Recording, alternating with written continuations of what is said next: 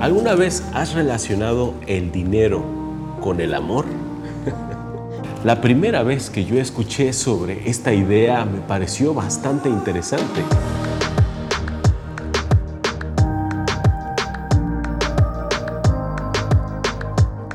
Y cada vez que fui profundizando más sobre ella me di cuenta que efectivamente puede ser así.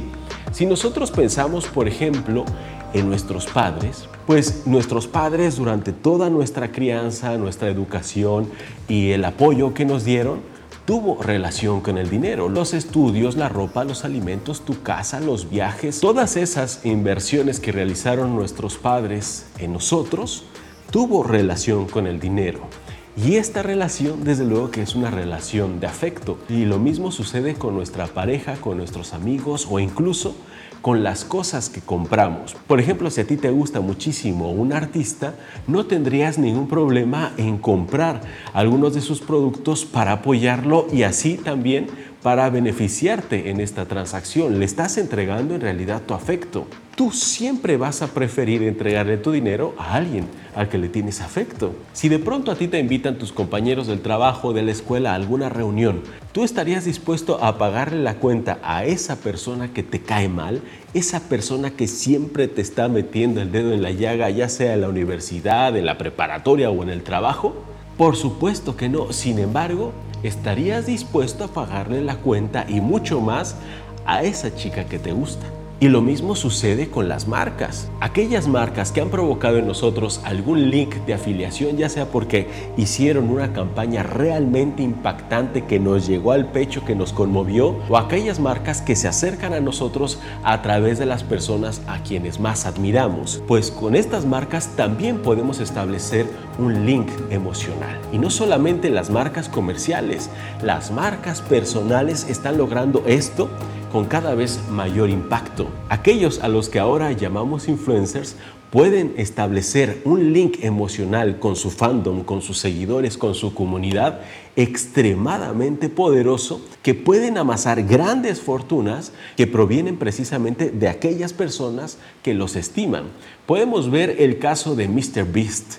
Mr. Beast es un youtuber que creció impresionantemente gracias a que recibe constantemente apoyo de su comunidad, a tal punto que ha establecido una relación de reciprocidad en donde la misma comunidad le permite, por ejemplo, hacer un video en donde le regala 40 automóviles a un suscriptor, a cambio de que este suscriptor en menos de 24 horas le regalara 39 automóviles a sus conocidos porque él iba a ganar un Tesla. Y así como este video, ha hecho otros en donde puede incluso obsequiar una isla completa.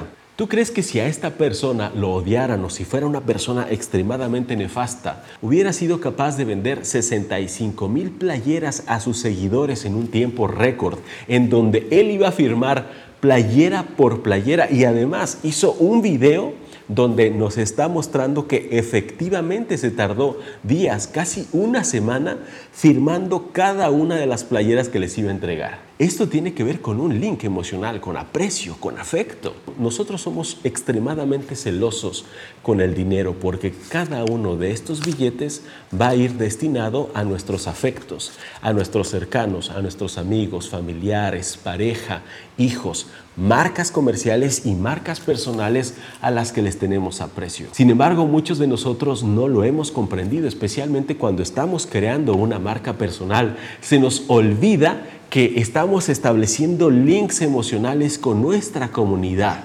Estamos estableciendo lazos de afecto. Pero el día que la gente se dé cuenta, llámese clientes, audiencia, pareja, hijos, amigos, etcétera, que estás fingiendo afecto a cambio de su dinero, hasta ahí se va a terminar la relación. ¿Te fijas la importancia que hay entre un afecto real y el dinero? Así es que más nos vale preocuparnos por nuestra audiencia, por nuestros clientes, por nuestros hijos y por nuestra pareja y lo hagamos con amor. Pues yo recuerdo que cuando estaba en la preparatoria, mis amigas y yo nos hicimos el firme propósito de ahorrar durante todo un año para ir a ver a Luis Miguel. Y obviamente, pues los cuates, o sea, los hombres nos decían así, ¿cómo van a ahorrar para ir a ver a Luis Miguel? O sea, mejor para ir a ver a tal. Y pues la verdad es que aunque hubiera mejores o opinaran lo contrario a algunas personas, nosotros queríamos ir a ver a Luis Miguel y estuvimos ahorrando un año completo para verlo, porque además queríamos verlo lo más cerca que se pudiera. O sea, no creas que hasta arriba del Auditorio Nacional, no, no, no, así casi, casi tenerlo ahí para darle un beso. Y lo logramos. Y fue una de las cosas más lindas de, que viví, o sea, obviamente ir a ver a Luis Miguel, pero independientemente de eso, ese año, o sea, como con esa ilusión y además como que pues, fue colectivo, ¿no? Entonces sí estoy muy de acuerdo.